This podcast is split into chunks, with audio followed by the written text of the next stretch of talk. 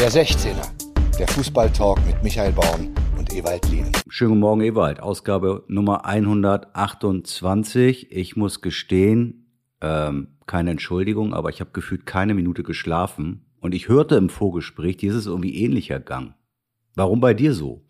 Ja, auch Stress, viel zu tun, äh, hin und her, diese Fahrerei. Auch in der Familie gibt es immer tausend Sachen zu organisieren. Also ich bin mitten in der Nacht aufgewacht, aber jetzt sitze ich hier und äh, alles okay. Es gibt ja auch noch ein paar andere Themen außer Stimmt. Familie und Fußball. Stimmt. Ich habe mich allerdings gefragt, und du bist ja auch immer jemand, der mit Rat und Tat dann zur Seite steht. Könnte es vielleicht daran liegen, dass ich gestern neun Becher Kaffee getrunken habe und äh, um 21 Uhr noch scharf gegessen habe? Nein. Nein, das, da, damit hat das, äh, damit hat das nichts zu tun. Es hatte mit einer, eher mit einer grundsätzlichen Geisteshaltung zu tun, dass du äh, nach einem nicht sehr äh, befriedigenden Tag wahrscheinlich dachtest, du müsstest dir noch äh, kompensatorisch irgendwelche Dinge zu Gemüte führen. Keine Komm, Ahnung, ich- es war, steht- es war auf jeden Fall 4.30 Uhr und äh, ja, ich dachte, was ist eigentlich los? Vielleicht liegt's daran, man, man weiß es nicht genau, keine Ahnung. Egal, also auf jeden Fall muss ich gestehen, so extrem ist es nicht immer, aber mir geht's eigentlich ziemlich häufig auch nach, nach Spielen so, dass ich noch lange wach liege. Wie war denn das bei dir Mhm. eigentlich als Trainer so? Konntest du da pennen? Pennen. Ja, schlafen. Also du hast ja auf der Bank gepennt, Ja. ne, wie der ein oder andere. Grüße ein Auge. Nein, ähm, als, ähm, als Trainer bist du genauso aufgekratzt wie, wie als Spieler und äh, äh, vor allen Dingen, ja nicht vor allen Dingen, wenn man nicht gut gespielt hat, sondern generell habe ich danach immer in der Nacht eigentlich das Spiel analysiert, weil es am anderen Morgen äh, dann äh, losging vor der Mannschaft äh, im Grunde genommen äh, das Ganze zu, ähm, äh, zu analysieren und dazu musste ich natürlich genau wissen, äh, was los ist. Das heißt, ich habe bestimmt ein, zwei Mal äh, das Spiel gesehen. Also ein, zwei Mal nicht von vorne, sondern man schaut sich manche Szenen halt drei, vier Mal an, bis man genau weiß, was los ist. Das habe ich dann alles notiert. Und äh, also das war völlig normal, dass ich das nicht schlafen können dazu genutzt habe, eben auch äh, zu analysieren. Und dann hat sie hinterher vielleicht noch vier, fünf Stunden geschlafen. Hm, hm, hm. Okay.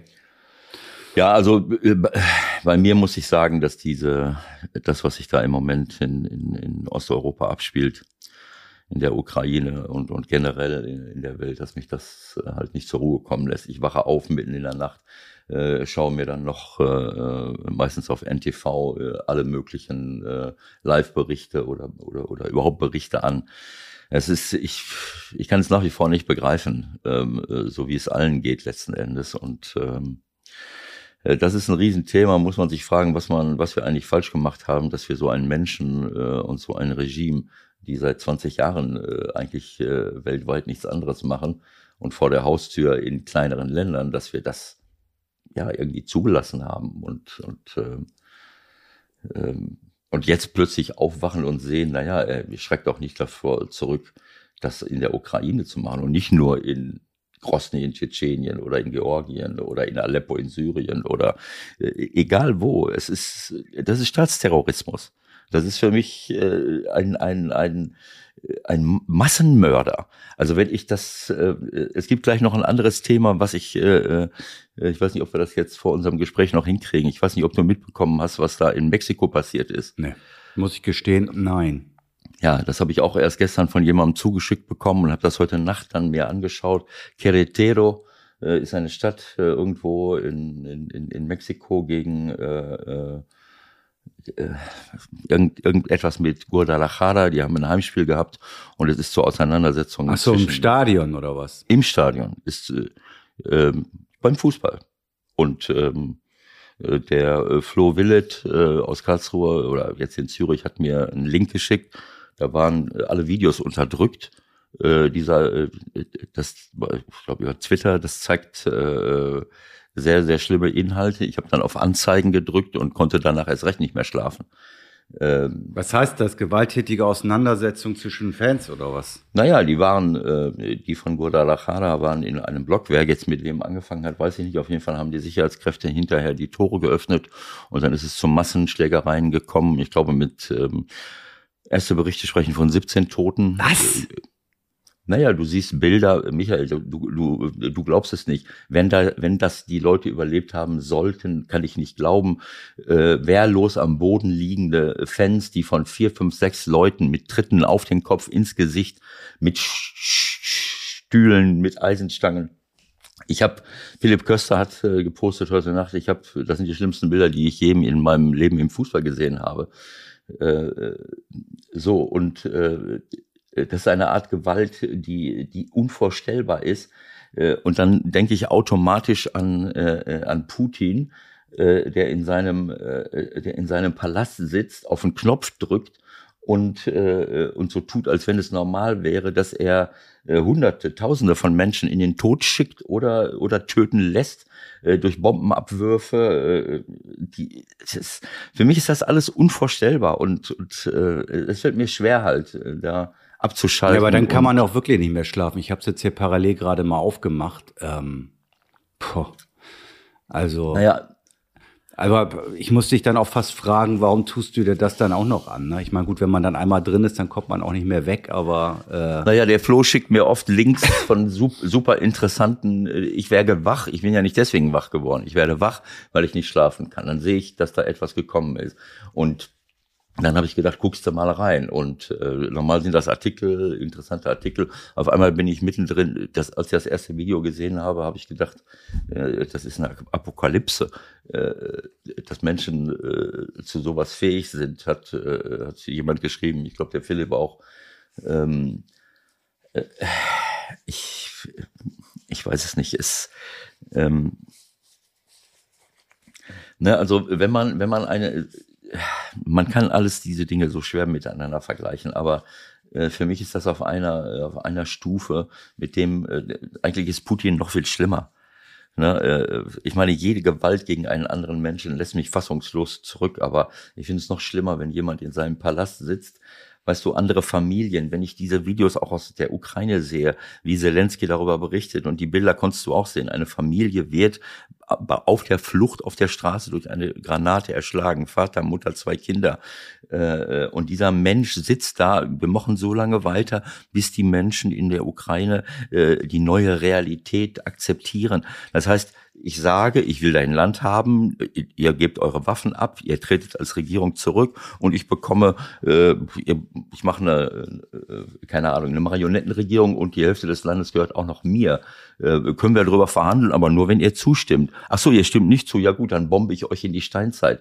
Äh, und, und, und dieses Leid, was ich gestern gesehen habe in Mexiko, was ich sehe auf der Straße, äh, und der sitzt da voll gefressen äh, äh, mit einer Überheblichkeit äh, in seinem äh, also ich mir fällt es schwer nicht nicht Worte zu wählen die äh, die hier äh, die die hier nicht hingehören.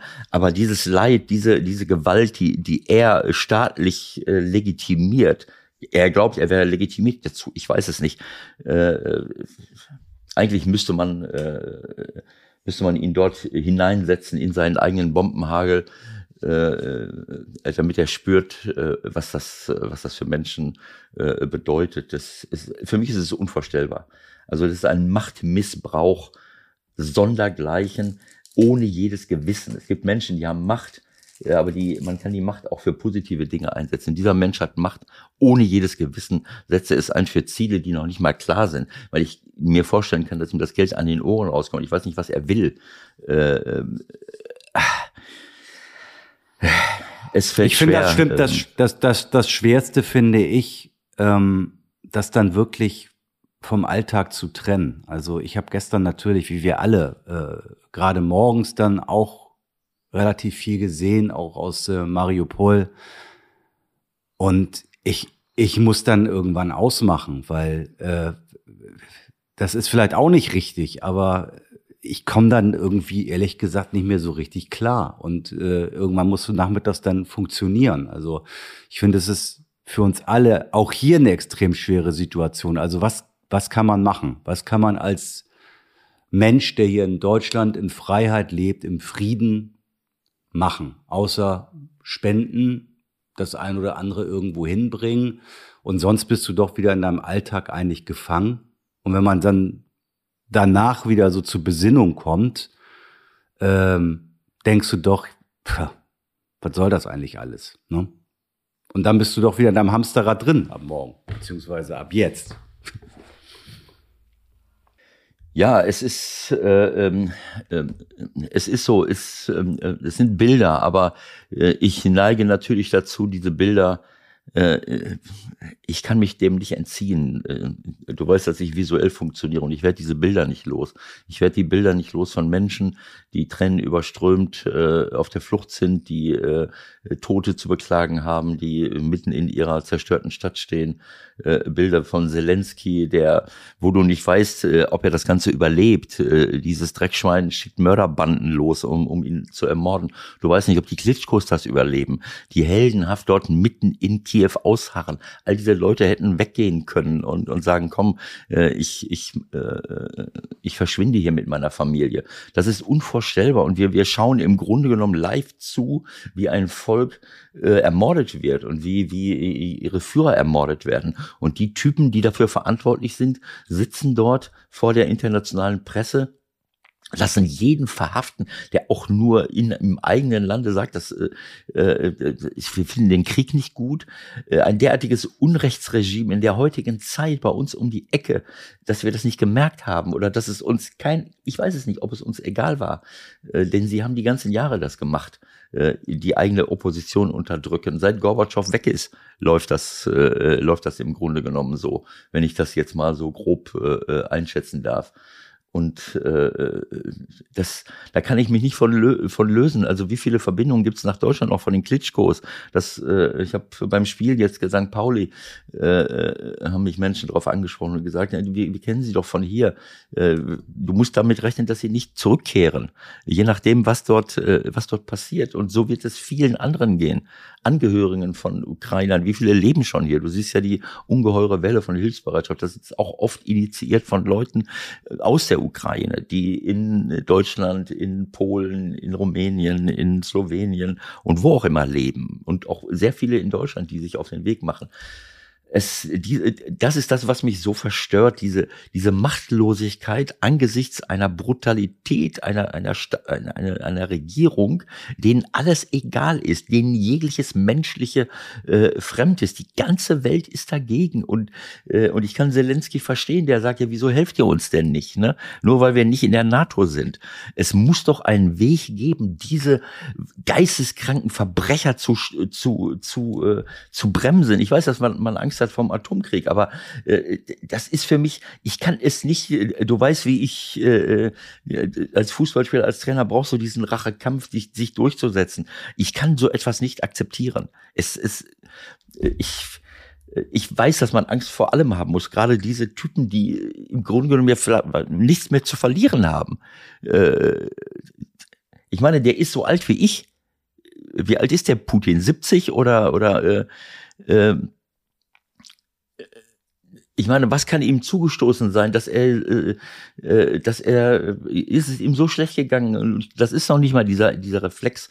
Man denkt immer, Leute, die so etwas machen. Nein, es gibt so viele super arme Menschen auf der ganzen Welt, die, die nicht im, im Traume daran denken, äh, Regeln zu verletzen, obwohl sie eher das Recht dazu hätten, äh, weil sie, weil sie äh, Abgehängte sind. Aber solche, solche Typen, die, ich meine, was ist schiefgelaufen? Was ist schiefgelaufen bei solchen Menschen, die lügen, betrügen, morden auf Befehl und irgendwie gar nicht das Gefühl haben? Ich, ich, ich kann das nicht.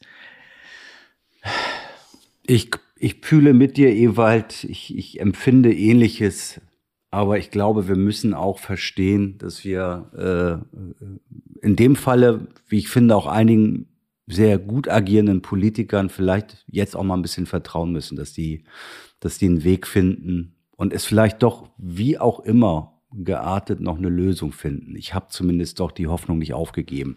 Wie auch immer das funktioniert. Ich meine, man träumt davon, dass es irgendwann mal morgens so ist, äh, Putin gibt auf und, und zieht die Leute zurück. Aber du kannst nur, ja, du kannst eigentlich nur hoffen, dass es innerhalb der Sowjetunion so schnell wie möglich zu einer Massenbewegung kommt, äh, an, mit Hilfe von Leuten, die auch Macht haben in der Politik, im Militär, im KGB. Das können doch nicht alles nur Verbrecher sein. Und es kann doch nicht sein, dass alle, ich meine, alle Soldaten, alle Polizisten, ich, wenn Polizisten auf der Straße 80-jährige äh, Großmütter abschleppen und in den Knast stecken und jeden, der dort einfach nur ein Schild hochhält, wann kommen die denn mal auf die Idee zu sagen, Moment mal, äh, so wie es auch äh, irgendwann mal in der, in der, in der Ex-DDR war, irgendwann mal gehen alle auf die Straße.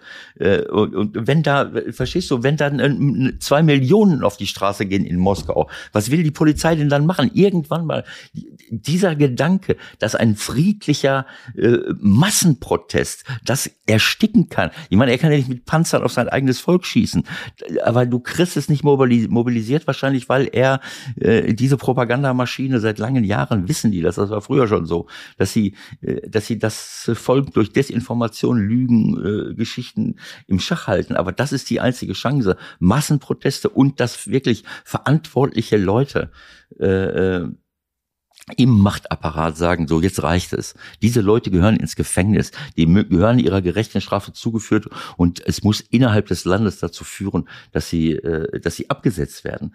Äh, und das wünsche ich und hoffe ich, dass dort Leute aufwachen. Der Anruf der Woche. Heute bei so, heute wollen wir mal mit jemandem reden, der weiß, wie man richtig verteidigt. Das haben wir hier mit Ewald tausendmal besprochen. Wir meckern immer über die Innenverteidiger, über die Außenverteidiger, über die defensiven Mittelfeldspieler. Und heute sprechen wir mit jemandem, der 192 Bundesligaspiele gemacht hat. Hm, auch dafür stand das ein oder andere Mal ein bisschen zu zu lang. Guten Morgen, Mike Franz. Guten Morgen zusammen. Morgen, Mike. Und Ewald, Ewald wollte eigentlich gar nicht mit dir sprechen. Warum eigentlich nicht, Ewald? Erzähl mal. Naja, also äh, als ich äh, ähm, Michael sagte, wir rufen Mike äh, Franz an, dann habe ich, äh, naja, ich habe ja nun fast mit jedem Menschen im Fußball in irgendeiner Form aufgrund meines Alters mal was, äh, äh, haben wir die Klingen gekreuzt und dann habe ich gesagt, naja, ich glaube, ich habe mal in Magdeburg mit dem ersten FC Köln äh, ein Pokalspiel verloren. Und da war der Mike als ganz junger Spieler auf dem Platz und ich habe gesagt, er hat ein Tor gemacht. Michael bestreitet das, du wirst das ja auch besser wissen, aber ich glaube, wir haben 5-2 verloren. Und, äh, und er sagte äh, äh, Michael, darüber müssen wir unbedingt reden. Hab ich gesagt, darüber reden wir gar nicht. Ich möchte daran nicht. da gehen wir auf gar keinen Fall drüber. Aber genau so. Und, und, ich habe nämlich äh, auf, im Vorfeld auf das Gespräch, ich habe nämlich auch nachgedacht und da, das war ja, das ist bei mir noch so präsent, als ob es gestern wäre, weil das war ja sozusagen mein erstes richtiges Profispiel, weil es war ja DFB-Pokal und wir waren ja damals äh, vierte Liga und es ist richtig, wir haben euch aus dem Stadion geschossen, das stimmt. Ja. Was war das, Vier, vierte, vierte Liga? Ja, ja, klar. Äh, ja, ja, wir waren, äh, damals hieß es noch Oberliga, also es war dann... Äh, Oberliga Nord. Ja, genau. Und da hatten wir aber eigentlich so eine ganz ordentliche Truppe zusammen und das war noch sau heiß, das weiß ich auch. Und ich war aufgeregt ja. bis zum Get nur, weil es ja dann auch noch abends dann im äh, noch im Fernsehen kam und das erste Spiel in einem Bundesligisten und oh, aufgeregt. Ja, aber für uns lief es ganz gut, wie es ja so oft im Pokal ist. Äh, ihr habt uns, oder nicht ihr, aber die Mannschaft hat uns so ein bisschen unterschätzt und das war natürlich dann unser, unser Glück und dann waren wir auf dieser Siegerstraße und dann ist es ja oft schwer zurückzukommen in so ein Spiel und war an dem Tag so. Wobei wir ja in dem Jahr sind wir ja relativ weit gekommen. Da haben wir ja die Bayern auch noch rausgehauen und den KSC und sind dann nur 1-0 an Schalke 04 im Viertelfinale gescheitert mhm. durch einen Elfmeter. Das war schade. Also wir hatten eine ganz gute Truppe zusammen. Aber ich glaube, Ewald, du hast deine Leute in der Vorbereitung, das war ja der Aufstiegssaison von den Kölnern, die hast du wahrscheinlich so gescheucht, dass die gar nicht konnten, oder was war da los? Hast du noch irgendeine Erinnerung oder hast du das alles weggelöscht? Nein, ich werde jetzt die, ähm, die äh, virtuellen Möglichkeiten meines äh, Computers nutzen, um direkt mal in dieses Spiel ähm, hineinzugehen. So viel Zeit haben wir nicht, aber ganz Doch. kurz kannst du gucken. Ich muss mal ganz schnell gucken, da ist das Spiel. Erste Runde, wie, wo steht, ach da, FC Köln, 5 zu 2, zack, da bist du. Da sind wir. So, was haben wir denn da? Mike Franz, Wahnsinn. Äh, ich meine, das war, äh, wann war das? 2000, da warst du, äh, äh, gerade 19 geworden, ne? Ja, genau, genau. Ja, du, bist so, du, du bist ein Jahrgang von meinem Sohn, deswegen äh, 19, Wahnsinn. Was habe ich denn? Pröll, Vogt, Zichone, Keller, Zichon, Hauptmann, Springer, Lottner. Ja, wir geraucht Scherz. vorher wahrscheinlich. Wahnsinn. Also eigentlich, eigentlich eine äh, die Mannschaft, mit der wir dann später auch richtig äh, erfolgreich den, den Klassenerhalt geschafft haben. Aber 27. August, ich befürchte mal, dass das so ein bisschen damit zusammenhing. Das ist ja äh, traditionell so, dass, äh, dass Bundesligisten in den, äh, in den Pokalwettbewerb geschickt werden, ohne schon richtig im Flow zu sein, schon Spiele gehabt zu haben. Mhm. Hattet ihr vorher schon gespielt? Ich weiß nicht. Heutzutage ist es ja so. Man denkt, man fragt sich oft, wieso schalten Leute aus, aber äh, dann haben äh, Dritt-, Viertligisten schon ein, zwei Spiele hinter sich und die Bundesliga hat noch kein einziges Pflichtspiel und steht dann plötzlich äh, einer Horde von wild gewordenen äh, Spielern gegenüber, die, äh, für die das das Spiel genau. des Jahres ist. So und und also ich, ich kann mich nur dran erinnern, äh, ihr seid über uns hinweggerollt und unsere haben, keine Ahnung, wir, wir waren irgendwie chancenlos. Keine Ahnung. ja, das war in der Tat so. Ja, und da hast du ja auch noch dieses weitläufige Stadion und dann kommst du da zu den Viertligisten und freust dich eigentlich auf die Bundesliga. Ne? Ich meine, wenn das eure Aufstiegssaison war, äh, dann ist das ja immer so. Also dann ist ja, das ist ja genau meistens das Problem. Wir sind schon ein bisschen fitter. Ihr seid dann gerade im Reinkommen und äh, so ist es ja jetzt auch noch heutzutage. Aber das ist ja auch das Schöne am, am DFB-Pokal und am Fußball. Und wenn wir jetzt das Halbfinale sehen, was vor uns steht, ja. ist doch geil. Also ich finde es überragend, dass da einfach auch mal andere Mannschaften, äh, sage ich ja. mal, dann da diese Chance haben. Und dann, wie schön wäre das, wenn jetzt der HSV, ist ja kommt, einer kommt ja HSV oder Freiburg hier nach, äh, nach Berlin und dann schön wäre natürlich dann, ja, mal gucken, wenn es dann Union ist oder dann ja. RB. Das so, genau, dass, also, so, dass, dass, dass so kleine, dass so kleine Vereine wie der Hamburger Sportverein mal wieder zeigen können, was sie können, ne, Ewald? Wenn man das so ausspricht, ne, das tut einem weh, ne? Ja, Michael ist Hardcore HSV-Fan und äh, möchte jetzt bemitleidet werden, mache ich, mach ich aber nicht. Ach so. Ähm, Okay. Also ich, ich habe noch einen anderen Erklärungsansatz. Ich sehe gerade die Aufstellung und die Torschützen. Das ist ja nicht wahr, oder? Das 1-0 für euch, 1-1 Scherz, 2-1 Dirk Hannemann, 3-1 Vlado Papic, 4-1 Vlado Papic. Dirk Hannemann war bei mir beim MSV Duisburg kurzfristig Spieler. Vlado Papic war in der Amateurmannschaft von, von MSV Duisburg. Den habe ich geholt, habe ihn aufgebaut und dann bin ich irgendwie nach, dann habe ich ihn hochgeholt in die, in die Profimannschaft. Wir sind aufgestiegen. Er war beim Aufstieg mit dabei, erste Saison noch und dann bin ich irgendwie mit Jupp Heynckes nach Teneriffa gegangen, war noch in Rostock und komme dann nach Köln und muss mir von Dirk Hannemann und vor allen Dingen von Vlado Papic zwei also ich meine, das, das erklärt natürlich vieles. Ne? Also das kommt dann auch noch dazu. Du hast dich mit, du hast dich mit den eigenen Waffen geschlagen. Du bist aber instinktiv, auch, also instinktiv habe ich gespürt, darüber sollte man nicht reden. Und jetzt sehe ich warum. Das ist der Wahnsinn. Ja, sehr gut. Also pass auf, Marc, wir haben dich natürlich auch, wir haben dich natürlich auch angerufen, weil wir ja nun das Spiel Hertha gegen Frankfurt hatten am Wochenende. Da ist mir das eigentlich eingefallen. Ich hatte dich ja schon ein bisschen länger auf dem Zettel, dass wir mal quatschen und das passt ja nun ganz gut, weil du bei beiden warst, obwohl wir gerade auch festgestellt haben, bei der Hertha, da hast du eigentlich nicht mehr viel gespielt, weil du im Grunde nur noch verletzt warst. Ne? Und warst ja auch noch relativ jung. Du warst ja auch relativ jung, ne? Also mit 30 kam der Kreuzbandriss und dann kamst du nicht mal ähm, zurück oder wie war das? Ja, so ein Zwischending, sage ich mal, ist es in der Tat. Berlin war, ich wollte unbedingt nach Berlin, das war total äh, mein, also mein großer Wunsch. Hatte dann auch geklappt, aber es war, stand irgendwie unter keinen guten Sternen. Ich kam und dann habe ich mir die äh, kleinen zweiten Spiele irgendwie in die Nase gebrochen und es war so ein komplizierter Bruch, dass man damit halt schwer spielen konnte, weil ich konnte halt dann, du hast diese Maske aufgehabt, aber konntest keine ja. Kopfbälle machen, weil es immer wieder auf diese Nase geballert ist dann. Und dann war ich, dann haben wir dann auch die zwei Spiele, wo ich dann verletzt war, gewonnen und dann war ich erstmal draußen, dann bin ich wieder rein. Dann habe ich mir einen Kreuzbandriss zugezogen, dann sind wir abgestiegen, ich mit dem Kreuzbandriss und ja, und dann wieder rein, dann wieder die Schulter kaputt, fünf Monate weg. Also in Berlin lief irgendwie alles schlecht, was für den Sportler irgendwie schlecht laufen kann. Aber äh, ja, so ist das halt im Leben. Mal geht's mal, mal geht's hoch, mal geht's runter. Äh, ist nicht dramatisch. Habe ich trotzdem in Berlin verliebt. Äh, wir leben immer noch hier und fühlen uns äh, pudelwohl. Aber rein sportlich gesehen war es äh, echt äh, bitter. Also ein bitteres Ende. Aber dafür hatte ich äh, trotzdem auch äh, viele schöne Momente und Jahre, auch vor allen Dingen. Und äh, nichtsdestotrotz hast du noch, ähm, sagen wir mal, eine Beziehung zu Hertha? Ja, schon. Also auch äh, mit, mit einigen oder mit vielen. Also ein paar meiner Ex-Kollegen arbeiten da jetzt äh, und äh, aber auch den Leuten zu, zu den Leuten auf der Geschäftsstelle und also doch noch äh, viele Kontakte zur Hertha. Verfolgt das auch intensiv und äh, ja, bin natürlich selber jetzt auch äh, sehr in, oder mal, erschrocken, äh, wie jetzt eigentlich die Saison verlaufen ist und wie sie jetzt weiter verläuft und dass da am Ende irgendwie jetzt gefühlt äh, gar kein Aufbäumen stattfindet und äh, man, man kann ja Spiele verlieren und ich habe ja auch das ja selbst oft genug miterlebt. Äh, glaube ich, habe dann mehr Spiele verloren als gewonnen auf, auf dem, äh, in der Bundesliga. Äh, nein, Spaß beiseite. Aber äh, das ist dann ist schon erschreckend, was gerade in Berlin passiert. Und das ist, äh, bin gespannt, was sie jetzt, äh, was sie jetzt machen. Ich meine, wir kennen die Mechanismen des Geschäfts. Bin halt in der Tat äh, gespannt, was jetzt in dieser Woche noch passiert, äh, heute oder morgen, weil so wie die Mannschaft auch auftritt, äh, diese, diese so blutleer und äh, dass da auch kein Wehren da ist. Also vor allen Dingen verlierst du jetzt gegen Eintracht Frankfurt, die ja auch keinen Lauf hatten. Ich meine, die haben auch dreimal verloren.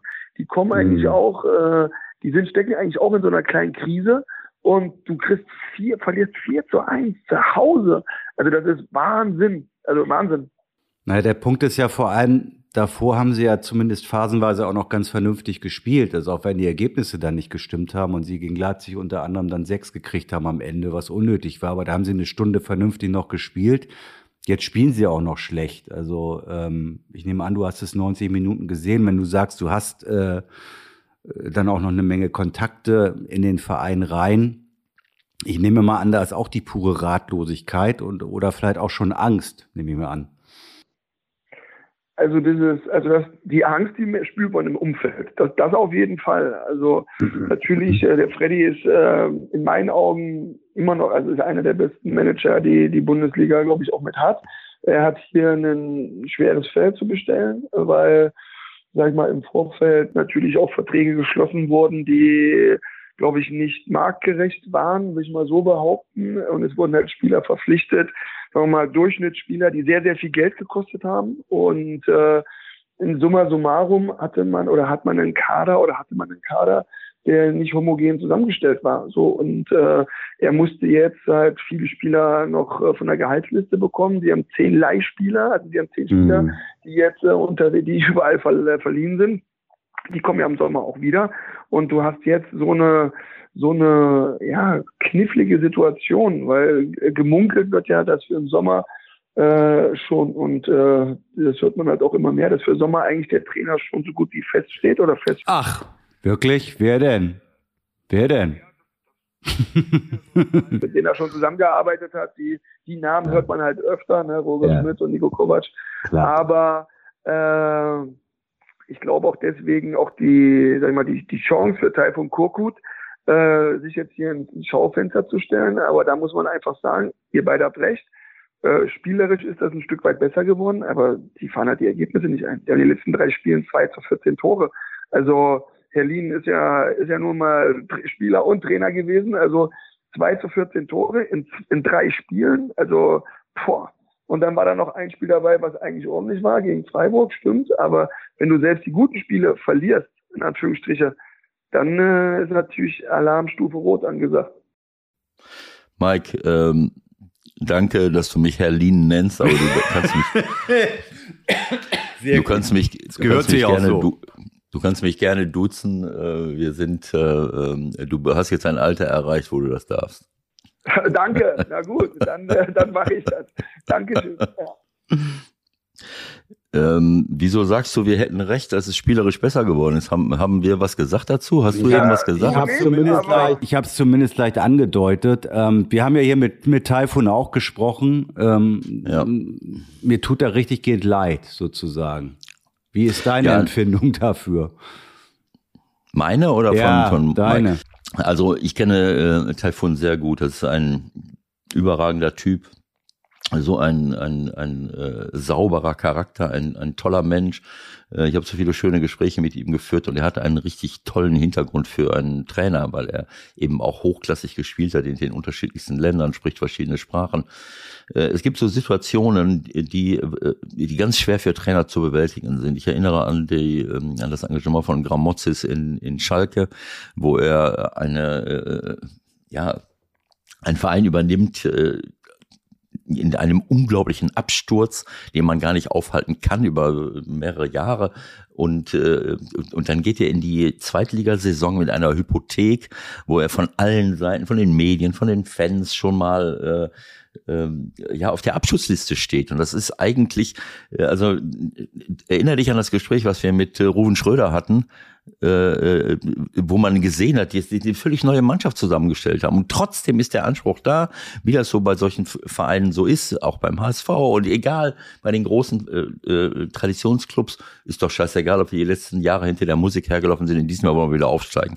Tausend neue Spieler, neuer Trainer ist egal. So, und sowas ich, ich kann es jetzt bei Hertha nicht so beurteilen, Mike, das kannst du besser, aber äh, ich weiß nicht, wie viel Trainerwechsel es in diesem Jahr jetzt schon gegeben hat äh, in dieser Saison und äh, das passt alles hin und vorne und dann kommt äh, dann kommt Taifun und du hast es selber gesagt, im Hintergrund, äh, egal wie es ausgeht, das ist schon klar, dann nimmt man einen anderen Trainer. Welche Autorität sollst du der Mannschaft gegenüber als Trainer noch haben? Da, da, da drehst du dich im Kreis und ich denke, das sind das sind äh, äh, Kämpfe, die du gar nicht gewinnen kannst.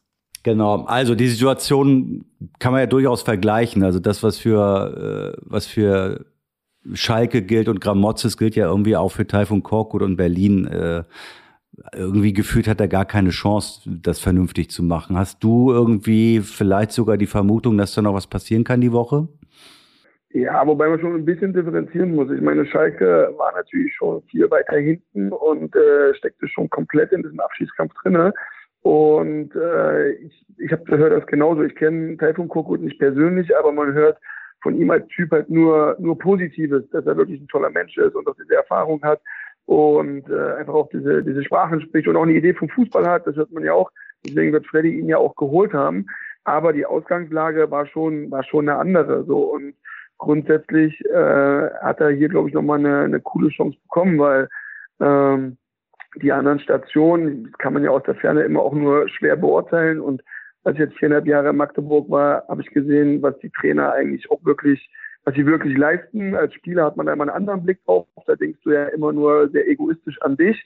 Aber wenn man mal guckt, äh, was die Trainer wirklich leisten, abliefern und wie komplex das geworden ist, ist das mit oder ist das der anspruchsvollste Job in, in diesem Fußballbusiness? Und äh, das ist sicherlich nicht einfach, aber mhm er hat halt hier einfach, wenn man dann auch mal die, die Fakten sieht, äh, die Ergebnisse kommen einfach nicht. Und klar muss man dann auch die Mannschaft berücksichtigen, aber äh, ich kann zumindest eins erwarten, ich kann zumindest äh, Feuer, Leidenschaft und Emotionen erwarten. Und wenn das vielleicht fußballerisch nicht so läuft, dann ist das das eine. Aber wenn du zum Beispiel ein Derby spielst gegen Union Berlin und die Mannschaft komplett blutleer äh, wirkt, äh, natürlich kann der Trainer nicht aufs Feld gehen und da Leute weggerätschen, das ist mir schon klar. Aber dieses Empfinden, das ist einfach da. Und dann ist natürlich die Frage, ist das ein Grundsatzproblem oder äh, bringe ich vielleicht dieses Feuer, vielleicht kann ich das auch nicht vermitteln, keine Ahnung. Aber jetzt zu der Grundsatzfrage. Ich glaube, es wird schwer, äh, weil jetzt auch mal vielleicht einen neuen zu holen, weil im eigenen Stall hast du mit Micha Hartmann, der geht zu Bayern München äh, nach der Saison, also in, in den Jugendbereich. Ante Czovic hatte seine Chance schon, hat leider äh, diese Chance nicht so nutzen können, wie er sich das vielleicht gewünscht hat und wie sich das auch die anderen gewünscht haben. Und deshalb ist es schwer, diese Position im eigenen Stall mhm. zu besetzen oder aus dem eigenen Stall. Und jetzt einen, einen externen äh, bin ich auch gespannt, wer sich in das Boot reinsetzt, weil also so nach, auch jetzt nach diesem Auftritt am Samstag äh, wird die, die, die Hoffnung immer, immer geringer. Ich meine, es sind noch neun Spiele, ne? Es ist noch einiges zu, zu spielen, aber diese Tendenz ist halt einfach. Genau, die Tendenz, und wenn du halt siehst, wie Stuttgart jetzt so ein Erfolgserlebnis hat, die sind ein Punkt dahinter irgendwie. Also mein Gefühl ist ja, Friedhelm Funkel kann sich jetzt ab morgen eigentlich zwei Jobs aussuchen, oder Ewald? Also entweder macht er Schalke oder Hertha. Was rätst du ihm? Oder Gladbach. oder Gladbach. Der, der, kann auch, der, kann auch, der kann auch drei Jobs machen. Das ist doch kein Problem für unseren Friedhelm.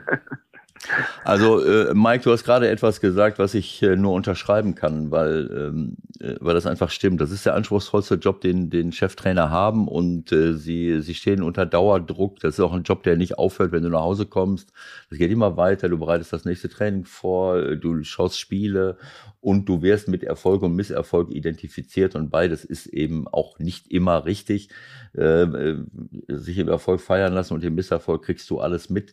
So läuft, so ist es. Das wirkliche Leben ist nicht so. Aber du, das ist die Realität für, für einen Trainer. Und äh, wenn man eine Mannschaft sieht, die nicht richtig kämpft, so wie du es eben gesagt hast, äh, dann sagst du, das kann man erwarten. So ist das dann, ähm, siehst du das, äh, man sieht es ja. Ich meine, gerade du wirst es sehen äh, als Ex-Spieler, ob eine Mannschaft brennt, ob sie an die äh, Grenze geht, ob sie auch aggressiv in die Zweikämpfe geht und wie sie zusammenarbeitet defensiv. Denkst du, dass das immer eine Sache äh, der, äh, ja, nur des Trainers ist? Äh, wie er es äh, rüberbringt, wie er es trainiert, wie er es vermittelt, oder könnte es auch mit der Zusammenstellung einer Mannschaft zu tun haben. Denn ähm, ja, also äh, sag mal deine Meinung dazu. Du bist näher dran an Hertha. Ich sehe es hier in Gladbach. Äh, jeder hat das Problem identifiziert. Äh, Christoph Kramer steht nach dem Spiel dort und sagt, wir sind mit elf Mann in der eigenen Hälfte. Wir sind eng, wir sind kompakt und trotzdem sind wir nicht in der Lage, äh, den Gegner so überhaupt irgendwie äh, sinnvoll am Fußballspielen zu hindern. Und das, dann muss ich mich fragen, naja, ich meine, der Tra Trainer ist ja auch nicht blöde. Ähm, kriegt das nicht vermittelt oder kann man das den Spielern vielleicht nicht vermitteln, weil sie eben nicht diese Grundhaltung und Grundeinstellung von sich aus mitbringen, einige. Ja, nein, also definitiv. Also, ich, also 100 Prozent der Trainer ist natürlich nicht immer schuld. Es geht ja gar nicht, weil die Jungs stehen auf dem Platz so und das finde ich ja dann, das finde ich ja immer noch viel erschreckender, wenn dann die Spieler sich dann direkt danach hinstellen und äh, eigentlich das bemängeln, was sie in den 90 Minuten vorher nicht gemacht haben. So und das, ja. das ist ja für mich, das ist ja für mich noch der größere Skandal. So, ne, wo man dann einfach sagt, wie kannst du dich dann direkt nach dem Spiel da hinstellen und sagen, oh ja, aber wenn, wenn du dann zumindest das auch gesehen hast, dass sie sich zerreißen, dass sie sich bewegen, dass sie ja. wieder anlaufen. Und das muss man ja fairerweise sagen, das hat ja Hertha in den gegen Leipzig ordentlich gemacht und gegen Freiburg ordentlich gemacht. Aber trotzdem haben sie halt 6-1 und 3-0 verloren. So, ne? Und, und das war ja so, so schlimm, dass sie es da eigentlich ordentlich gemacht haben, aber trotzdem mhm. zweimal richtig auf den Sack bekommen haben. So, und jetzt, mhm. äh, das ist ja dann auch so, das meinte ich ja, das ist ja noch, das ist ja das Alarmierende, wenn du die ordentlichen Spiele verlierst, mhm. dann gewinnst du natürlich die schlechten Spiele erst recht nicht, so wie jetzt gegen Frankfurt. Und man hat ja so eine Spiele auch mal drinne. Ich meine, kein Spieler kann 34 Spiele über die Saison 100 äh, Prozent abliefern. Also das ist einfach schwierig. So, aber ähm, es ist natürlich auch äh, Beispiel Nico Kovac, Hansi Flick. Ich meine, das ist ein anderes Level, ne, andere Qualität. Aber mhm. manchmal kommen Trainer und finden die richtigen Hebel. Und manchmal sind es ja nur, manchmal ist es ein Spieler, der vielleicht mal ausgetauscht werden muss. Manchmal ist es vielleicht auch eine Systemumstellung. Man muss einfach sagen, er bleibt halt auch komplett bei seinem System, was er da, was er, was er jetzt spielt. Und klar kann man dann sagen, oh, ich habe die Spieler für 4-3-3, die habe ich nicht, weil ich habe keine schnellen Außenbahnspieler. Deswegen kann ich kein 4-3-3 spielen. Ja, aber dann versuch doch äh, was anderes so. Und äh, mhm. ich finde es halt, natürlich, die Spieler kommen auch immer zu leicht weg, weil es ist ja schwer, du kannst halt nicht äh, fünf Spieler an der Saison rausknallen. Geht ja gar nicht. Manchmal musst du aber vielleicht mal ein, zwei Zeichen setzen, um dass mal die anderen Jungs wieder wach werden und dass sie überhaupt mal verstehen, was hier passiert. Also wenn Hertha absteigt, dann äh, ist das ein Megaskandal. So, ne, weil man halt mit ganz anderen Ambitionen halt auch wieder in diese Saison gegangen ist. So, und äh, habe das ja nun selber miterlebt, äh, dann jetzt auch in meiner Position als sportlicher Leiter in Magdeburg. Ähm, du kannst mit den Jungs jeden Tag ein Gespräch führen, du kannst denen richtig viel Vertrauen geben, du kannst kannst eigentlich alles machen, Motivationsvideo und was weiß ich alles. So, und dann stehen die Jungs aber auf dem Platz, der erste tritt über den Ball und die Verunsicherung ist wieder da. So, und da brauchst du einfach ein paar Charaktere, die, die dann auch wirklich vorangehen und auch wirklich dann das mal umsetzen, was man unter der Woche in 5000 Gesprächen bespricht. So, und das ist natürlich dann das Entscheidende. Und da brauchst du natürlich die richtigen Spieler. Und wenn die nicht da sind, klar, dann ist der, ich sag mal auf Deutsch, dann ist der Trainer leider die ärmste Sau. Also ich, ich will es jetzt mal so sagen, Mike, ich bin ja nun auch öfters als Trainer in der Situation gewesen, äh, einen Abstieg äh, verhindern zu äh, müssen. Ja. Und äh, die Wahrheit liegt auf dem Trainingsplatz für mich. Ähm, äh, klar spiel, äh, spielen Gespräche eine große Rolle. Ich habe sehr viele Gespräche geführt äh, mit Spielern.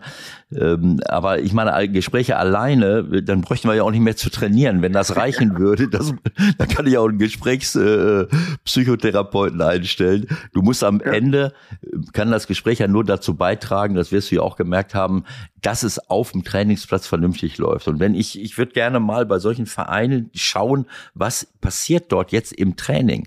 Und ja. erst dann kann ich beurteilen, trainieren die eigentlich das Richtige, aber die Spieler können es nicht umsetzen. Oder kriegen, kriegt die sportliche Leitung oder das Trainerteam es gar nicht mit, dass das, was am Wochenende gefordert ist, unter der Woche im Training gar nicht passiert. Äh, ja.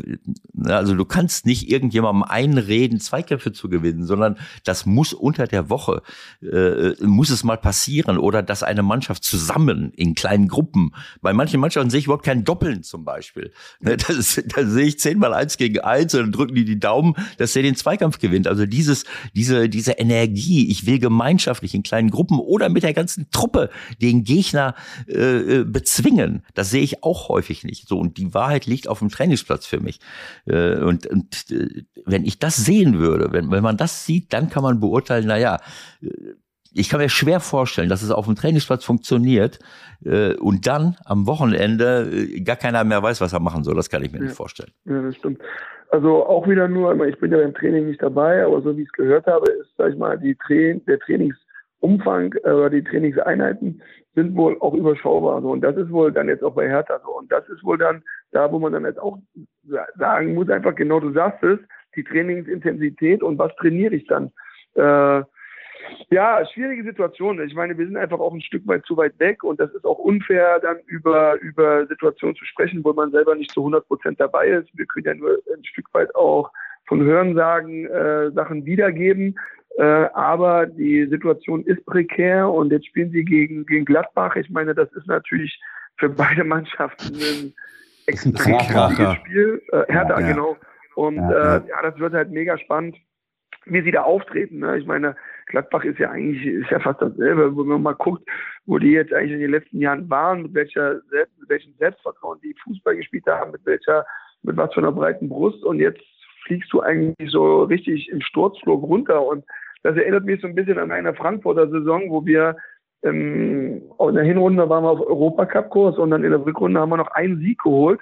Und wir sind dann wegen zwei Punkten abgestiegen. Dann kam damals noch äh, Christoph Daum äh, als Trainer und wir haben wegen zwei Punkten dann die Liga nicht gehalten. Ne? Und, und so entwickelt sich das gerade zumindest bei, eigentlich ist es so bei, bei, bei Hertha und aber auch bei Gladbach. Ich glaube, die rechnen gar nicht damit, dass die da unten, also die sehen sich da unten nicht, und aber die sind jetzt da unten und das ist immer noch viel gefährlicher, wenn du, mhm. wenn du äh, ja gar nicht davon ausgehst, die anderen Augsburg und so, die, die wissen ja, okay, wir spielen gegen Abstieg, so ne, und die äh, die gehen damit auch so mental, gehen die so rein, aber die zwei Vereine sind stark gefährdet.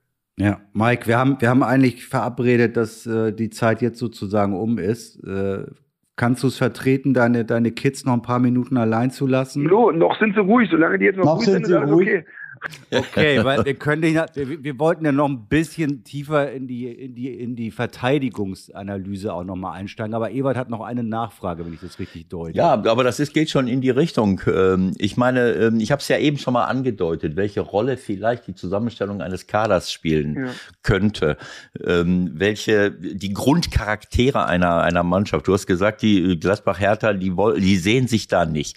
So, und wenn du dann in diese Situation kommst, du kennst das, in Abstiegsgefahr ja. zu geraten. Dann, dann stehst du da mit einer Mannschaft, die einfach nur Fußball spielen will. Und dann wird's lustig. Also wenn ich jetzt Hertha sehe, die letzte Aufstellung, Toussaint, Darida vor der Abwehr, alles super Fußballer. Richter Lee kann ich jetzt nicht beurteilen, was die für eine Defensive leisten. Serda Jovetic nach hinten.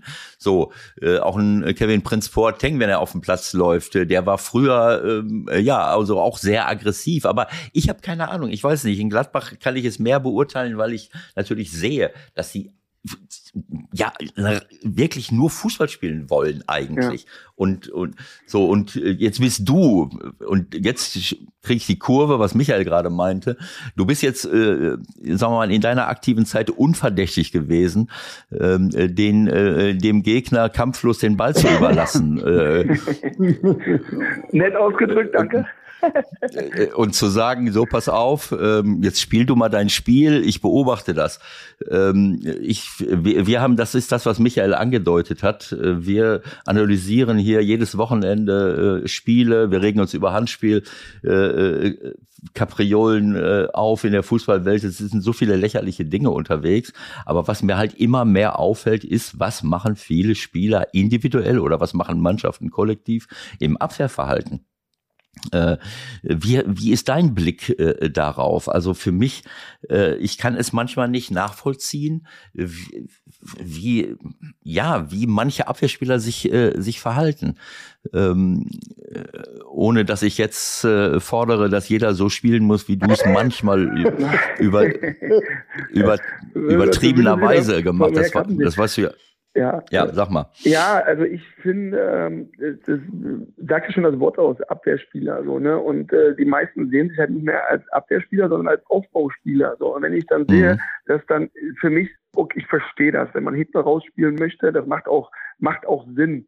Aber auf Teufel komm raus, hinten rauszuspielen. Wenn die Spieler sich auf die Grundlinie stellen und dann unter Druck den Ball zugespielt bekommen, für mich, ganz ehrlich, ich finde das so, das ist für mich so, so wirklich albern, wenn du dann wenn du einmal rausschiebst, dich wieder anbietest und den Ball bekommst, okay, aber äh, es ist halt nicht jeder Barcelona und Bayern München so, ne? Und wenn dann dann diese die Mannschaften, die dann wirklich dann auch, wo der Druck schon da ist und wenn du dann dann hinten rausspielen willst und alles fußballerisch lösen willst, äh, spielerisch, äh, dann sage ich so, na herzlichen Glückwunsch, viel Glück Männer und äh, das wird euch, das wird helfen beim, äh, beim Selbstvertrauen zurückholen und äh, ich glaube, dass das so ein Problem ist, dass die meisten wirklich dann wirklich alles nur noch spielerisch lösen möchten und dass du diesen Zweikampf, diesen Abwehrspieler, so diesen typischen Abwehrspieler, den gibt's fast kaum noch so. Und ich sag mal, ich kann ja noch also von mir sagen, ich habe mich an den Spielern festgebissen, ich habe die bearbeitet.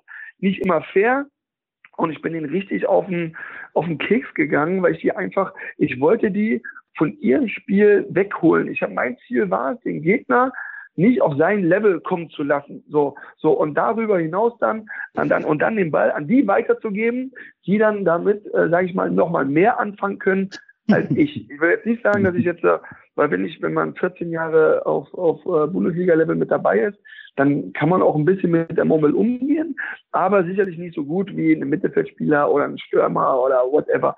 So und ich glaube, dass diese Aufgabenteilung, die hat sich komplett verschoben, so, weil jeder möchte ja auch hinten Spieler haben und, und die Verteidiger sehen sich dann, glaube ich, auch mehr als der, ja, ich bin jetzt hier der Aufbauspieler, aber dem Gegner mal weh zu tun und mal ein Stoppzeichen zu setzen und mal zu sagen, hey, heute hier in unserem Stadion nicht und auch mal die Fans mitzunehmen. Ich sag mal ganz plakativ, mal einen wegrumsen, damit die Fans, gut, die sind jetzt gerade nicht im Stadion, die kommen jetzt aber ja hoffentlich wieder, ja, genau. waren ja waren welche, ja welche da. da. Wie viel waren bei Hertha? Waren ja auch schon mal ja, 25.000. Genau, also, genau. Ja. So, aber mal die, die Leute mitnehmen, mal eine, eine Stimmung erzeugen, einfach mal, äh, ja, einfach ein bisschen auch immer so, ich sag mal, anecken so. Und das wollen die meisten nicht mehr.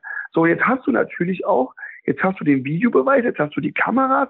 So, du, äh, du hast, wenn du mal ein äh, abseits der Kameras mal einen mitgibst, ja, dann bist du ja schon gefährdet, auch runterzufliegen. So, und das gab es natürlich vor ein paar Jahren noch nicht. Da konnte ich mich noch frei austoben. Und wenn man da mal noch weiter Jahre zurückguckt, sag mal, da war ja, äh, da, da konnten die ja von hinten in die Beine springen, konnten ja da grätschen und was weiß ich, was sie alles gemacht haben. Das tat ja schon beim Zugucken weh. So, und, und diesen Raum, diesen Freiraum, will ich mal sagen, der existiert ja heute gar nicht mehr, weil alles auf Video überwacht ist.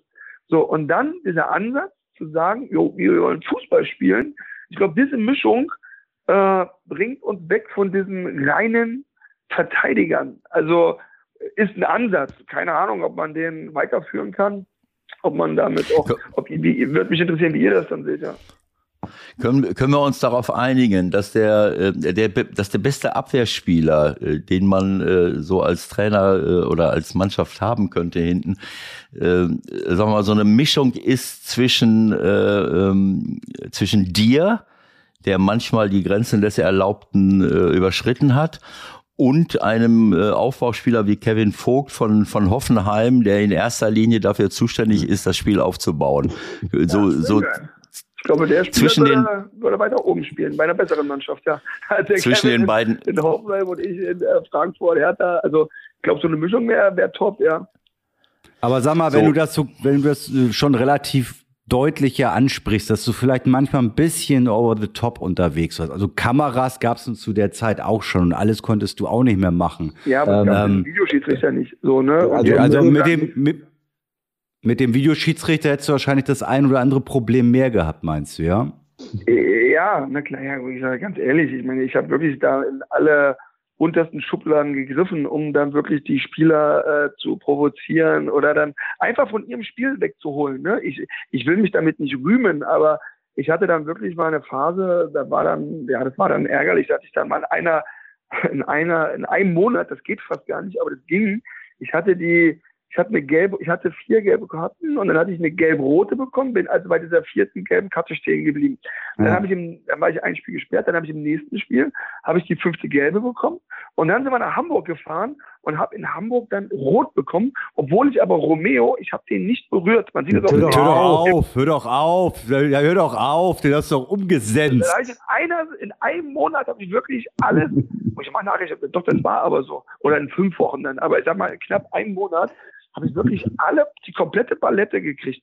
Und dann ruft mein Vater mich an und sagt, Mike, du musst aufhören, mit dieser Art Fußball zu spielen. ich dachte so, Fanny, wenn ich aufhöre, mit dieser Art Fußball zu spielen, dann spiele ich übernächstes Jahr in der Regionalliga. Ich muss so spielen, damit ich der Mannschaft damit auch helfen kann. Und ich habe ja dann auch geholfen an meinen Mannschaften damit, ja. Also, Was? du hast jetzt vorhin schon ein paar, äh, äh, sagen wir mal, ein paar Sätze gesagt, die, die heutzutage sehr obsolet wären. Mal einem wegrumsen oder ja. auch mal, auch mal mit, äh, mit bestimmten Methoden zu arbeiten.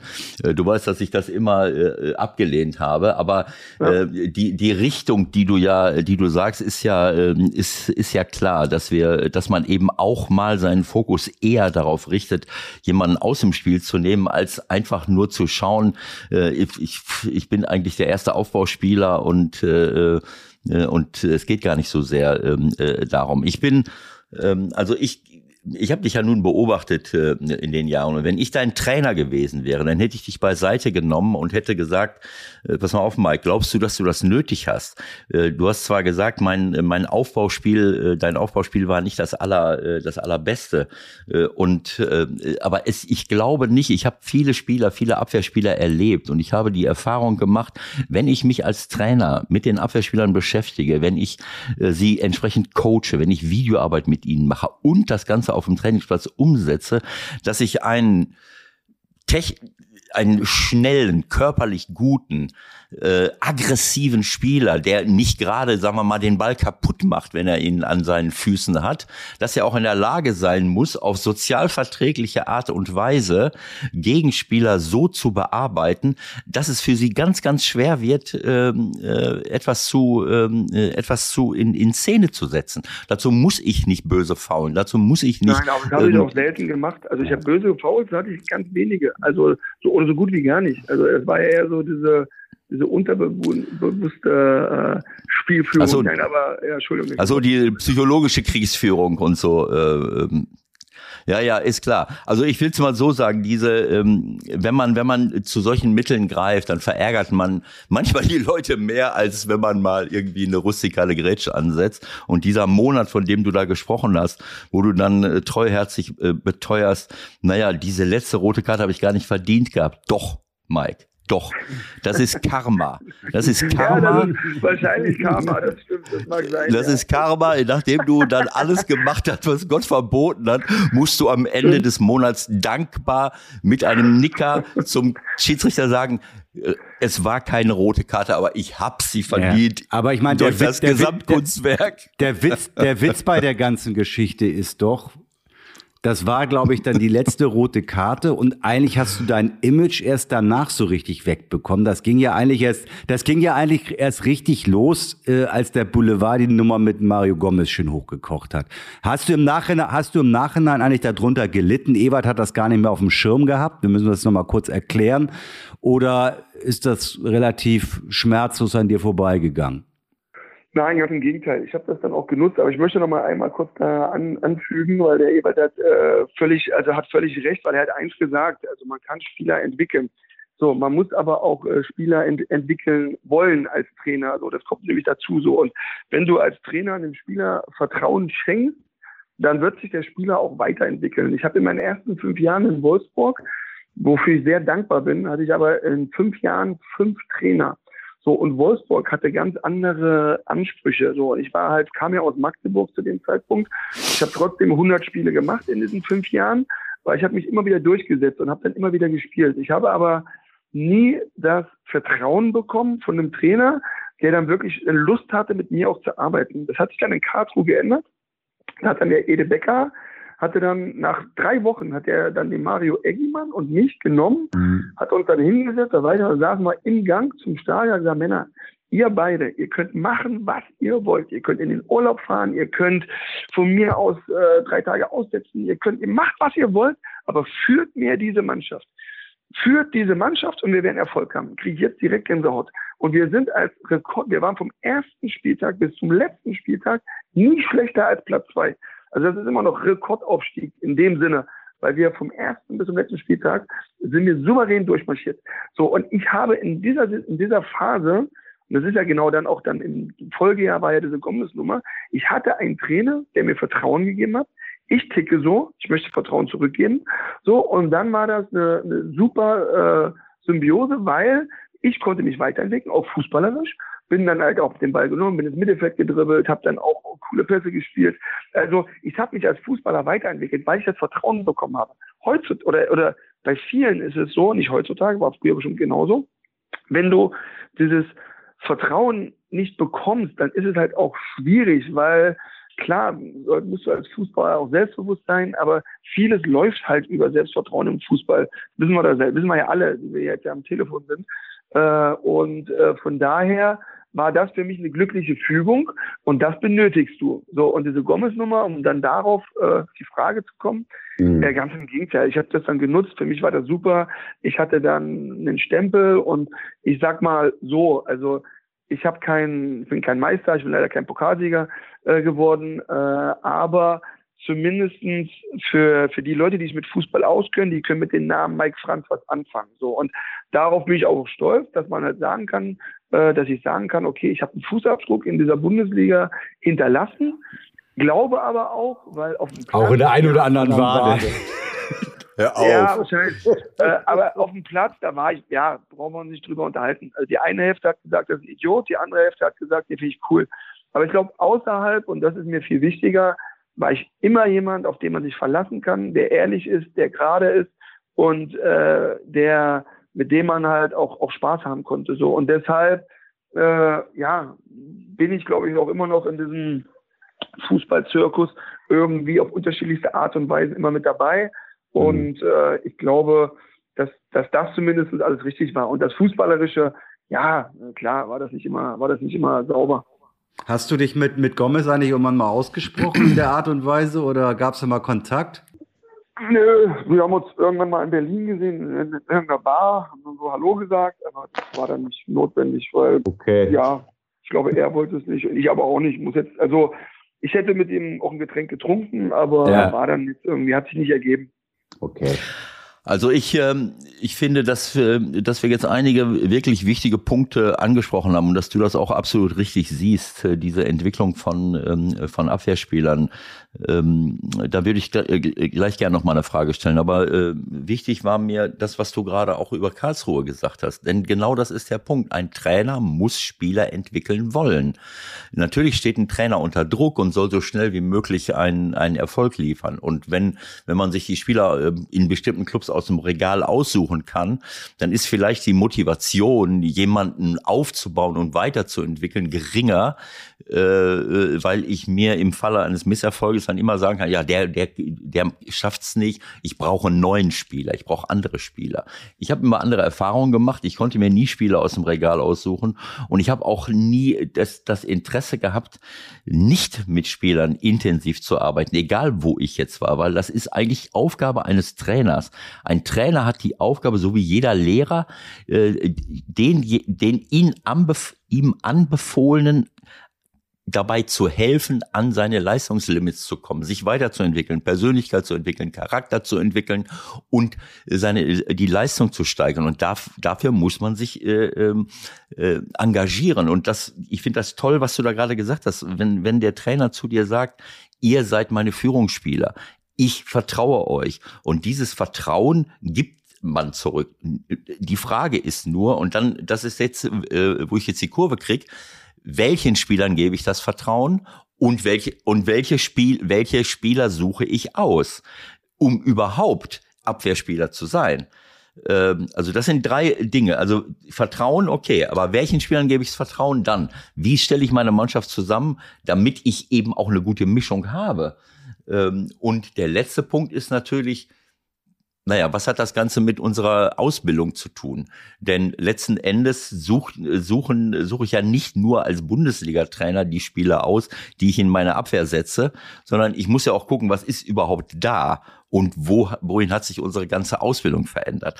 Also ich denke, dass das eben nicht nur eine individuelle Sache ist, sondern eigentlich eine systematische, also eine Systemsache bei uns in Deutschland in den letzten 15 Jahren.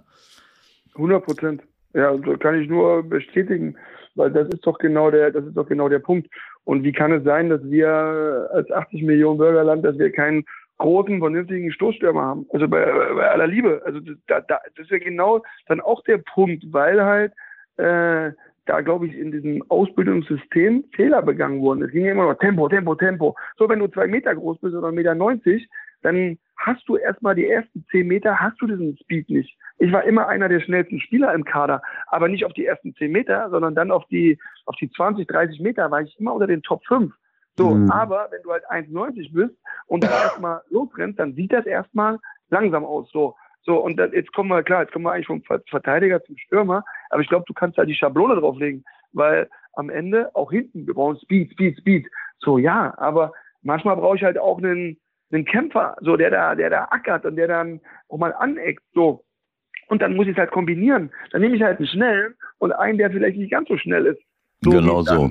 Ja, wo, wie wir es jetzt in Dortmund halt haben. Akanji, Top, Top-Verteidiger, also meiner Meinung nach. Und Mats Hummels, auch ein Top-Fußballer, hat jetzt natürlich oder hatte vielleicht nie diesen, diesen Endspeed, aber ist trotzdem ein geiler Fußballer. So, und der hilft auch einer Mannschaft. Aber wenn du natürlich nur auf sein Tempo guckst, dann sagst du, ja gut, da reicht nicht mehr, reicht nicht mehr, weil der total albern ist. So, also, weil der hat halt andere Qualitäten. Aber dann muss man halt auch gut zusammenstellen. Und das ist natürlich dann auch die Aufgabe, klar, zum einen von einem Trainer, aber halt auch von, äh, von einem, von einem Manager. So, und deswegen muss das ja als Einheit funktionieren, äh, oder einem Scouting-Apparat, so, ne, dass ich halt dann die Jungs hole. Aber da sind wir aber am Ende, das ist ja ein abendfüllendes Thema. Ich glaube schon genau, weil du sagst, es liegt halt auch in diesem Ausbildungssystem und da wird leider ja, haben sie ja jetzt umgestellt. Mal gucken. Aber sind wir ja auch. Jetzt sagen wir Funinho, ne? Jetzt spielen wir Funinho. Jetzt spielen wir ja nicht mehr um, es geht jetzt nicht mehr um, um Leistung, sondern es geht ja nur darum, dass die Kinder Spaß haben in den ersten drei äh, Altersklassen und wir spielen ohne Torhüter. Also wir sind ja wieder bei dem Punkt Fußball spielen, Fußball spielen, Fußball spielen. Äh, wirklich verteidigen wird natürlich dann schwierig, wenn ich auf sechs Tore spiele. Weil Funinho sind ja diese sechs kleinen Tore. So, und ja, jetzt, jetzt kommst du überhaupt dann in diese Zweikämpfe, wenn du dann, ah, okay, wenn die Kinder verstehen dieses Spiel, also dieses auf drei, auf sechs Tore, dann kommst du aber re relativ schwierig, glaube ich, in Zweikämpfe, weil wenn sie dann einmal schnell verlagern, dann rennen sie nur hinter Ball hinterher und sind gar nicht in den Zweikämpfen. Also, äh, das wird interessant, äh, aber ich glaube, äh, das macht so viel Spaß mit euch. Äh, man sollte, sollte mal gucken, ob wir da in Teil zwei äh, vielleicht an, äh, ja, gute Idee, gute äh, Idee. Weil, ja, das macht, macht Spaß, mit Leuten zu reden, die die Ahnung du, haben. Du, du musst wir, machen, wir machen ein Symposium äh, demnächst äh, und äh, Also diese, wir haben das schon oft ähm, besprochen mit, äh, mit Gästen, dass wir halt, dass unsere Aus, äh, Ausbildung sich ja irgendwann mal umgestellt wurde. Ich denke mal, dass das eine, äh, dass, dass das eine Reaktion auf diese weltweite Traumatisierung war, der, dem der deutsche Fußball unter, äh, ausgesetzt war, dass man immer irgendwelche Turniere gewinnt, aber nicht gut Fußball spielt. Und irgendwann mal haben wir dann angefangen, das Kind mit dem Bade auszuschütten. Ne? Das war dann mit, mit diesen ganzen Trainings, äh, Zentren, mit, äh, mit Nachwuchsleistungszentren. Dann haben ganz andere Leute sich dieser Sache bemächtigt. Seitdem spielen wir nur noch Fußball und dann wird es schwer. Also die, das ist ja das, was ich sage, dieses Aussuchen. A, kann ich natürlich solche oder solche Spieler aussuchen, aber wenn in meinem Nachwuchs, wenn mein Nachwuchssystem das nicht mehr hergibt, weil auch dort eher ausgebildet wird für Spielaufbau, für technische Qualitäten, wobei ich das noch nicht mal so sehe, dass wir alle technisch perfekt, wenn wir, wenn jetzt wenigstens alle technisch perfekt wären oder dort dribbeln könnten oder ich weiß nicht was, dann würde ich so sagen, ja, wunderbar, aber es ist ein, es ist ein abendfüllendes äh, äh, Thema und äh, ja, ich würde mir wünschen, dass, äh, dass wir es hinkriegen, irgendwann mal wieder so Fußball zu spielen, eine gute Mischung zu haben zwischen technisch perfektem, schönen, schnellen Fußball und einer wirklichen äh, guten Abwehrverhalten, individuell, aber auch kollektiv, denn auch das sehe ich oft nicht. Äh, wenn man sagt immer, äh, das sehe ich auch oft, dass, dass gesagt wird, ja, die, die gehen gar nicht hin. Und als Trainer und jemand, der sich 40 Jahre damit beschäftigt hat, sehe ich dann, naja, sie können ja gar nicht hingehen. Wenn ich, äh, wenn ich eine Grundordnung auf dem Platz zaubere als Trainer, äh, die nicht in der Lage ist, gegen den Ball überhaupt in die Nähe der anderen zu kommen, weil überall durch schnelle Verlagerung äh, Unterzahl herrscht, äh, dann kann ich noch so sehr wollen äh, dann ist das keine Frage des Wollens, sondern es ist eine Frage der organisatorischen Voraussetzungen, überhaupt, um überhaupt in Zweikämpfe zu kommen. Also das muss man schon unterscheiden. Es gibt Leute, die sind enger am Mann, gehen aber gar nicht hin und andere schaffen es gar nicht, durch eine, äh, durch systematische äh, Systemproblematiken überhaupt in die Nähe zu kommen.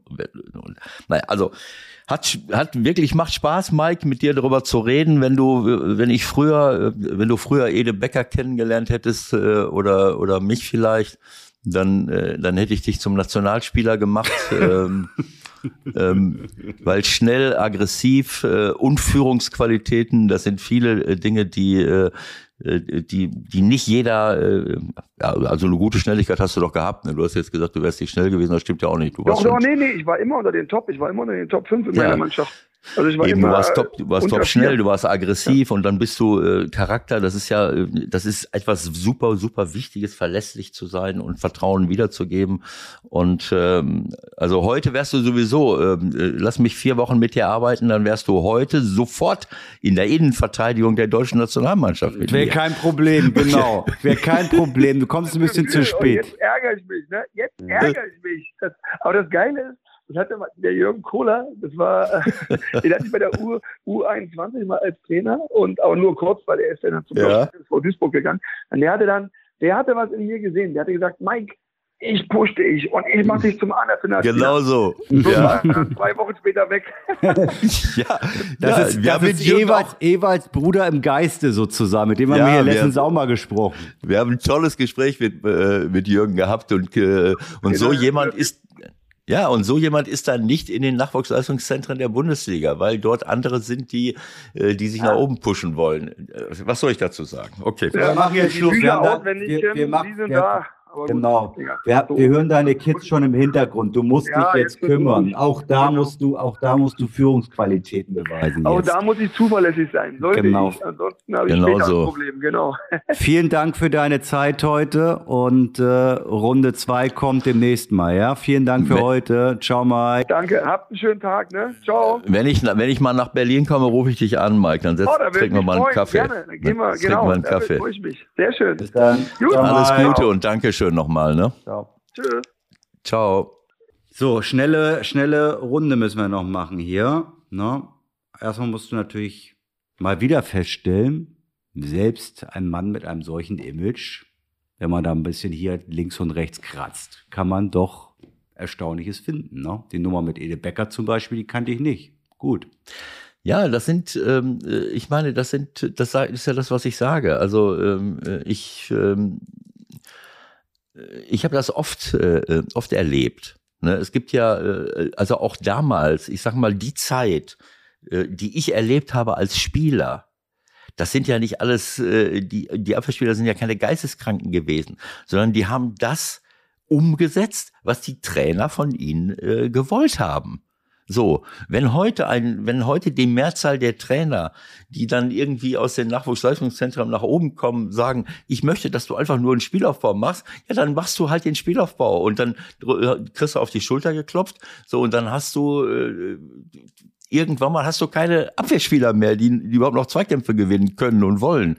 So und damals war es umgekehrt. Damals, äh, wenn du das nicht gemacht hast, dann hättest du äh, äh, äh, äh, dann hättest du äh, ja, dann hättest du nicht gespielt.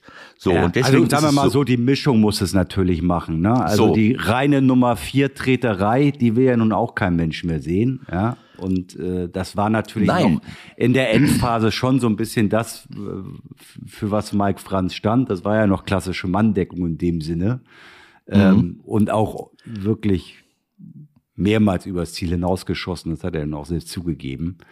Ja, äh, aber es ist, ich glaube nicht, äh, ich meine, ich habe jetzt nicht alles erlebt. Ich habe es ja eben gesagt, äh, die Karlsruher Zeit von ihm zum Beispiel, äh, 26, 27, 27, 28, da war ich komplett in Griechenland. Äh, 28, 29 bin ich erst im, im Winter 29 zurückgekommen. Äh, äh, also da habe ich, äh, da habe ich noch ein, ein paar Spiele vielleicht von ihm miterleben können äh, bevor ich dann nach 1860 gegangen bin. Also bestimmte Dinge fehlen, fehlen mir dann, äh, dann halt durch, äh, durch Auslandsaufenthalte, was man nicht so, so mitbekommen hat. Aber ich glaube einfach, ich glaube daran, ich habe auch selber die Erfahrung gemacht, dass äh, ich, ich kann jetzt nicht die Verantwortung von den einzelnen Spielern wegnehmen, das ist ja völlig klar.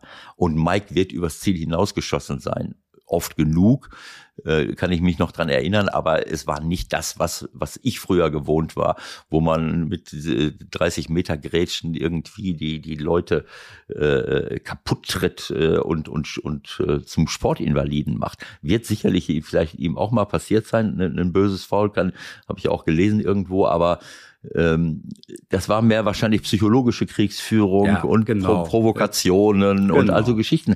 Also ich, ich aber ich habe ja gesagt, ich glaube daran, dass du jeden resozialisieren kannst.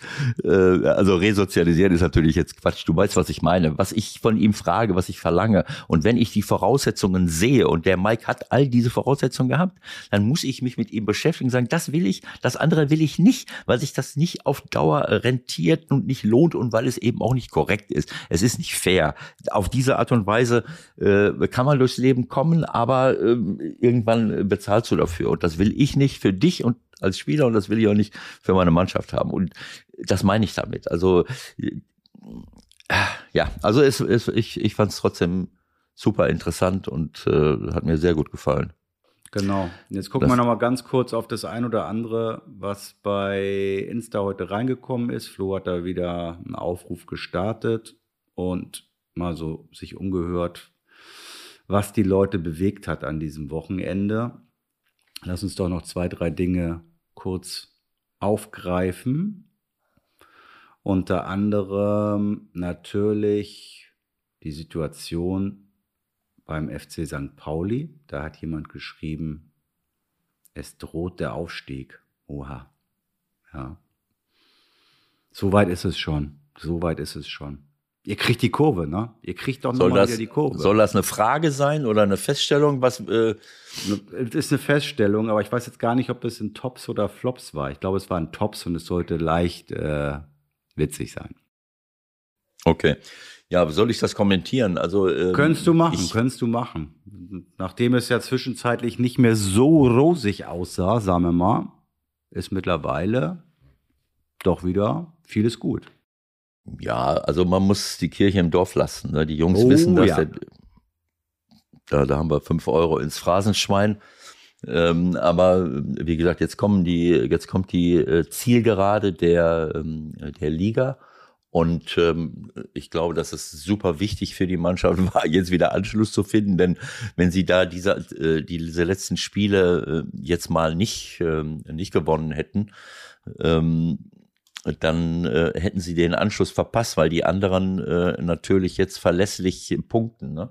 Wir haben äh, Werder, seit Ole Werner da ist, macht, eine, äh, macht einen riesen, hat einen riesen Lauf und haben auch teilweise Glück, was sie sich sicherlich erarbeitet haben, aber die haben ja jetzt, äh, ja, die sind halt dabei und äh, für uns war es wichtig nach diesem, äh, sie, sie gewinnen in Regensburg, wir haben ja auswärts, waren ja eine der schlechtesten Mannschaften, dann gewinnen wir in Regensburg, wir gewinnen in Ingolstadt, nicht vergessen, dass äh, äh Regensburg zu dem Zeitpunkt katastrophal gespielt hat, das, davon konnten wir profitieren und haben trotzdem dann noch zwei Gegentore zugelassen. Ingolstadt war ein tolles Spiel von uns, äh, obwohl Ingolstadt auf dem, auf dem guten Weg war und jetzt zu Hause gegen Karlsruhe äh, wichtiges Spiel, beide Mannschaften im Pokal gespielt, aber ähm, die Jungs wissen und Schulle weiß das auch, dass jetzt Gegner kommen, die eben, äh, ne, wir sind auf der Zielgeraden. Du spielst gegen Mannschaften, die ganz oben rein wollen wie Heidenheim, wie Bremen, wie Darmstadt und du spielst gegen Mannschaften, die nicht absteigen wollen. Du spielst in Dresden, du spielst in Rostock, du spielst in Sandhausen. So. Also das sind natürlich, äh, wir haben neun Spiele in Dresden, in Rostock, in äh, äh Sandhausen. Dann spielst du zu Hause gegen Heidenheim, zu Hause gegen Werder und zu Hause gegen Darmstadt und zu Hause gegen Nürnberg. So, dann bist du schon mal bei sieben Spielen. Ja, ist Drei. super. Und dann noch vorletzter Spieltag auswärts Schalke. Also ist, die, genau, zweite, die zweite Liga ist sensationell. Es ist ein Wahnsinn. Also das ist äh, äh, und ich muss äh, also und da wird sich das entscheiden, ob wir gegenhalten können gegen diese Truppen, die nicht absteigen wollen und wie wir es äh, hinkriegen gegen die Aufstiegskandidaten. So und ich muss ehrlich sagen, wenn ich äh, ähm, was ich jetzt hier im Moment äh, sehe, in der, in der zweiten Liga, da sind Spiele dabei gewesen, das war einfach begeisternd. Ne, ob ich HSV gegen äh, Werder sehe, ob ich, äh, ob ich äh, Holstein Kiel jetzt gegen Paderborn, die 3 zu 4 ausgeht, Darmstadt liegt 0-2 gegen Heidenheim zurück äh, und gewinnt noch 3-2, Schalke verliert 4-3 zu Hause, wir spielen erste Halbzeit sensationell gegen Karlsruhe mit Traumtoren. Und so geht das weiter. Und Nürnberg in der letzten Sekunde, Bremen mit Dresden, eine Intensität, eine äh, Mannschaften, die sich mit die alles reinwerfen, was es gibt und trotzdem noch äh, gutklassiger, äh, teilweise hochklassiger Fußball. Da, da fällt mir nur noch eins ein. Das ist die beste zweite Liga aller Zeiten. Ich wollte es gerade sagen. Also diese, diese Plattitüde bewahrheitet sich jetzt doch hinten raus. Ja? Also wir haben, wir haben uns ja äh, am Anfang der Saison und zwischendurch haben wir uns ja amüsiert darüber, die beste zweite Liga aller Zeiten. Aber ich muss dir ganz ehrlich sagen, ich sehe, manchmal vermisse ich das bei manchen Erstligaspielen. Dieses, äh, äh diese Intensität, dieser, ich habe es jetzt gesehen, Stuttgart äh, zu Hause gegen äh, äh, Mönchengladbach ja, das, da, da, dieser Unterschied war einfach eklatant, wie sie das 3 zu 2 erzwungen haben, wie der Sussa gegen Tyram einen Lauf über links außen macht. Du siehst es im Ansatz, er nimmt den, er nimmt den Ball vorm 16er und du hast die Energie gespürt, der will jetzt zur Grundlinie. Und bis der Tyram gemerkt hat, was der will, der hat nicht ansatzweise die gleiche Energie aufgebracht. Das war erschreckend, das zu sehen, wie der sich verhalten hat. Und Sosa wollte, wollte, wollte, wollte und daraus fallen Tore. Dann kommt das das Ding nach innen irgendwie. Ich weiß schon gar nicht mehr, wie es dir angefallen ist, aber äh, das ist der Unterschied. Und das sehe ich in der ersten Liga manchmal zu wenig. Und in, äh, in der zweiten Liga habe ich jetzt viele solcher Spiele gesehen, die, äh, die, die einen wirklich begeistern. Und es sind natürlich auch Mannschaften dabei. Ich war in Bremen, Darmstadt, St. Pauli, Nürnberg, HSV, Schalke, Paderborn, Karlsruhe, Hannover, Düsseldorf, Rostock, Dresden. Das ist ja, alle sind schon mal in der ersten Liga gewesen und manche ist gar nicht so lange her. Also man, es nähert sich an und, und dieser, dieser Satz, die beste zweite Liga der Welt oder aller Zeiten, äh, die zweite Liga kann stolz sein auf das, was sie im Moment da äh, präsentieren und äh, so, so muss Fußball aussehen. Genau. So, jetzt reicht's für heute. War wieder doch länger als ursprünglich angedacht, aber das ist ja auch nichts Neues bei uns. Ne? Wir können auch eine Menge Sachen mehr beantworten, wir bleiben da aber dran und äh, gucken uns. Was soll ich denn noch Woche. beantworten? Nichts mehr beantworten? Nein, wir machen jetzt mal Feierabend. Wir machen jetzt mal okay. Feierabend. Ich nehme an, dass wir einiges auch, by the way, beantwortet haben und äh auf jeden Fall, auf jeden Fall ist das ein oder andere gefallen. Okay, Leute, vielen Dank für heute. Gute Zeit, soweit es geht. Äh, lasst uns alle die Daumen drücken, dass wir irgendwie die große Lösung ja. finden, wie auch immer die aussehen mag. Bis dahin. Ja, alles Gute, Leute. Ciao, ciao.